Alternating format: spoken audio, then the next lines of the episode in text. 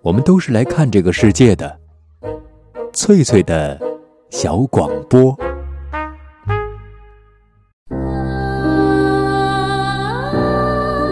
大家好，欢迎收听翠翠的小广播，我是翠翠。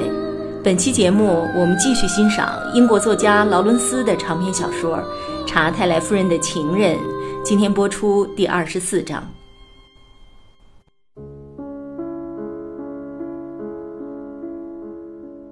康妮在西普利有短暂的拜访逗留。宅邸后面的园林门敞开着，它的旁边就是煤矿铁路的交叉口。西普利煤矿本身就在那树林的背面，园林的门总是开着，因为矿工们有权通过园林，所以他们此刻正在里面四处游荡。汽车经过关水池，里面漂浮着很多矿工们丢弃的旧报纸。汽车开上通往西普利府邸的私人车道，这是18世纪中叶的灰泥建筑。它有一条美丽的红豆杉小径，这条路以前是通往一个更古老宅邸的。宅邸安静地舒展着它的躯体，乔治时代的窗户眼睛似的欢快地眨着，闪烁着喜悦。屋后面是风景宜人的花园。康妮觉得这里的一切比拉格比可爱多了，也明亮很多，而且更富有生机活力。周围别致优雅，府邸的墙壁都嵌着木板，被漆成了奶油色，天花板则披着金衣，家饰摆放的整齐有序，就连走廊都显得宽敞可爱，高雅地蜿蜒着，充满着生气。不过，府邸的主人乡绅莱斯利·温特却是孑然一身。他爱他的住宅，可他的园林却被他自己的三个煤矿围绕着。他很开明，几乎是欢迎矿工们到园林里来的。也正是因为这些人使他发财，所以当他看见矿工们在他的水池边闲荡时，他便会说。虽然矿工们不像路子一样可以点缀这园林景色，可是他们身上的油水要比路子丰厚得多。但那是维多利亚女王在位的后半时代，遍地都是黄金的年代里，矿工们都是老实人。温特很后悔把这句话向他的客人当时的威尔士王子说起，王子用他喉音浓重的英语回答说。你说的很对。如果斯德林格姆下面埋藏着煤炭，我也会在草坪上打井，并且会把那儿看成是最美丽的景点。我情愿用路子去换矿工，高价来换。我听说你的工人都是老实的好工人。当时王子也许把金钱之美和工业之福渲染得太过头了。王子后来当了国王，如今这位国王也已驾崩，当朝者是另一位国王了。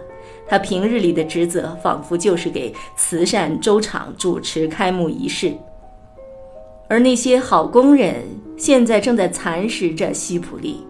园林周围到处是新矿村，老乡绅的心里觉得这里的民众变味儿了。从前，他平易近人，心胸宽广，一向以这一代煤矿产业和矿工们的主人自居。可现在，一种新的精神正在潜移默化地侵蚀着他，让他觉得自己被踢出了局外，产业不再属于他了。这一点毫无疑问。煤矿业和工业一样，都有自我意识，这种意识是排斥贵绅主子的。所有的矿工都加入到了这种意识之中，想要反抗它是不可能的。要知道，这种意识要么将你踢出局外，要么将你葬在局内。军旅出身的温特留了下来。晚饭之后，他不再去园林里散步，而是深居简出。有一次，他光着头，穿着皮鞋和紫袜，陪康妮去园林里散步。不时地用他那种喝不绝口的上流社会优雅语气和康妮聊着天儿，但是当他经过一群小工面前时，他们只是看着他，不行礼也不鞠躬。康妮觉得这位高雅清瘦的老人在退缩，在庸俗的观赏下变得惊恐不安。矿工们其实对他并无个人怨恨，一点儿也没有，但他们的精神是冷漠的，心灵深处埋藏着对他的愤怒。他们给他打工，因为丑陋的出身，他们仇视一切高雅、洁净、秩序井然的生活。他是谁呀？这就是他们痛恨的原因。他和他们有这样的不同。虽然在他英格兰人的心中，当然也是他的士兵之心秘密之处，他相信他们是有理由仇恨他的。他也觉得自己这种高高在上的优越权益有点不对。可是他本身是制度的化身，所以他不甘心如此被排挤出局。只有死亡才能排挤他。在康妮拜访他之后不久，死神带走了他。在他的遗嘱中，他没有忘记克里夫德，留给了他可观的遗产。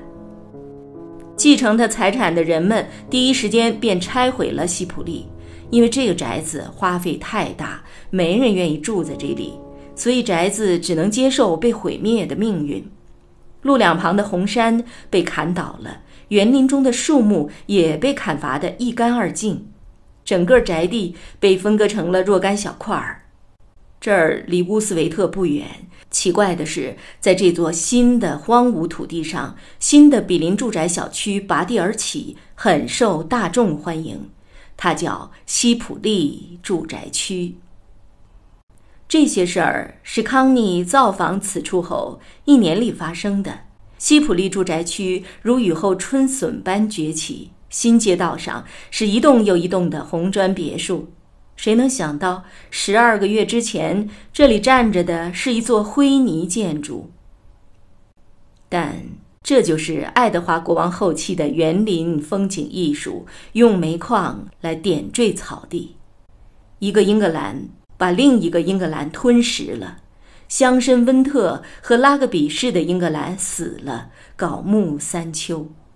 这种吞噬仍在蔓延。以后会怎么样？康妮不敢想象。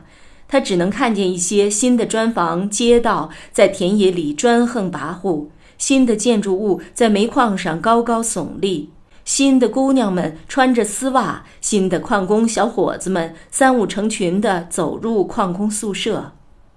年轻的一代完全不曾感受到老英格兰曾经的呼吸，在思想的延续中有一个断裂的时期，几乎是美国式的。但其实这是工业时代的造次，以后会如何呢？康妮总觉得其实并没有什么以后，她想把头埋入沙砾之中，或者藏匿在一个活生生的男人怀抱里。世界是这样的错综复杂、怪异可怕，普通人如此众多，让他感到恐惧。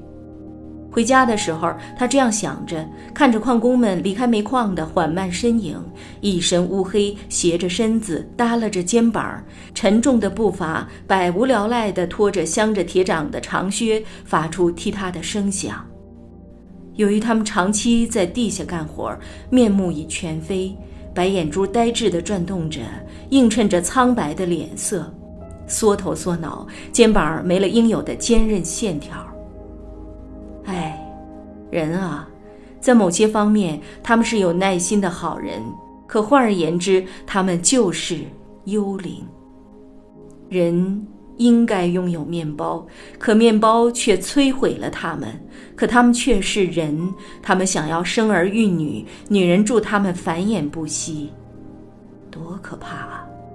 多可怕的念头！他们是和气的好人，可他们也只能算是半个人，灰色的半个人。现在他们是好的，可这好也只是他们那一半的好。要是他们的另一半苏醒过来，天，那会发生什么？简直太可怕了。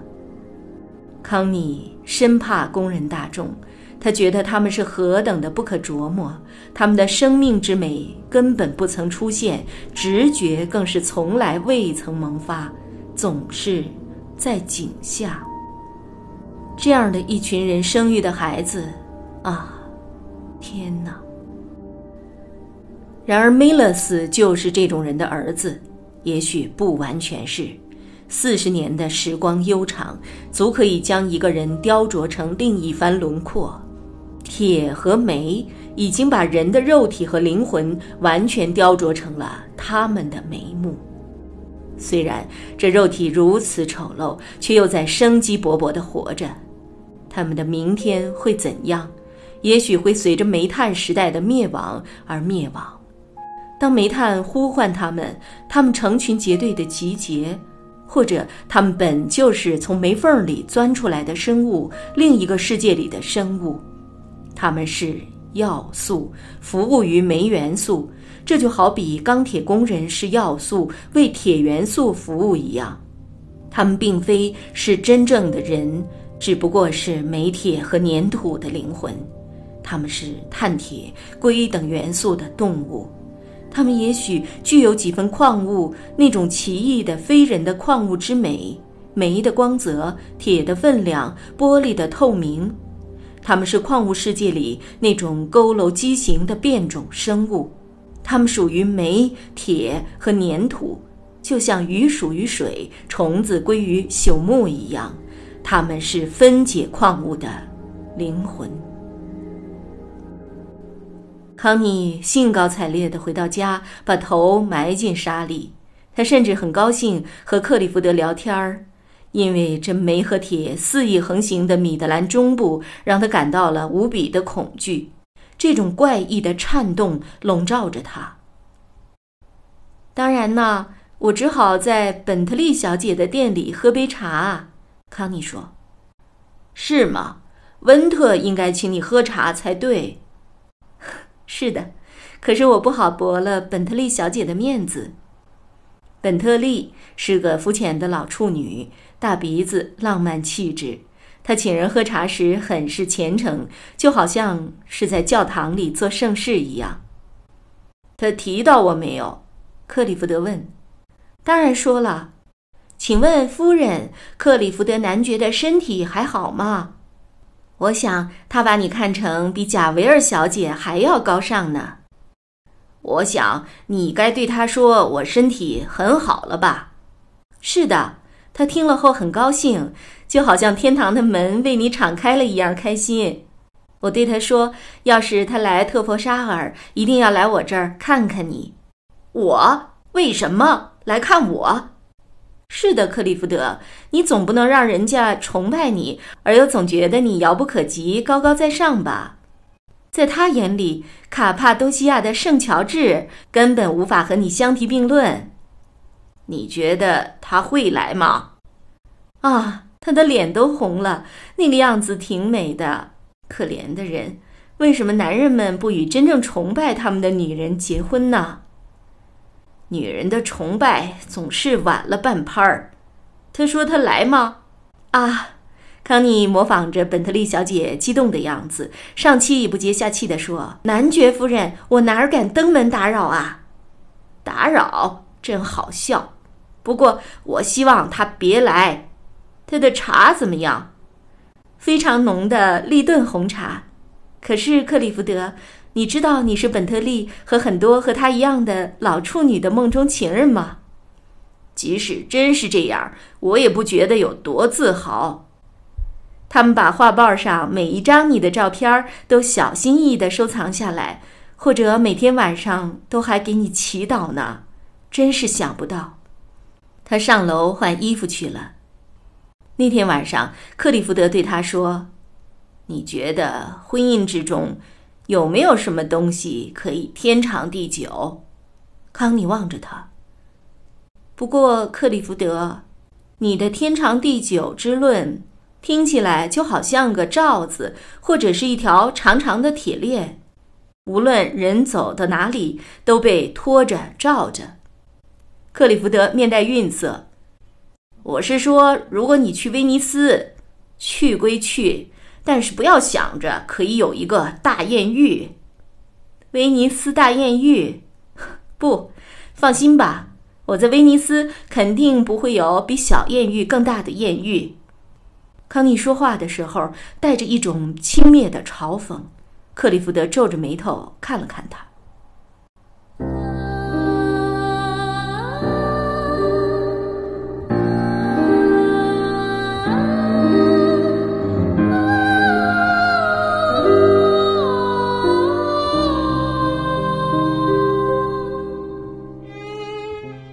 上播出的是长篇小说《查泰莱夫人的情人》第二十四章，作者劳伦斯，翻译雍穆贝勒。这里是翠翠的小广播，我是翠翠，下次见。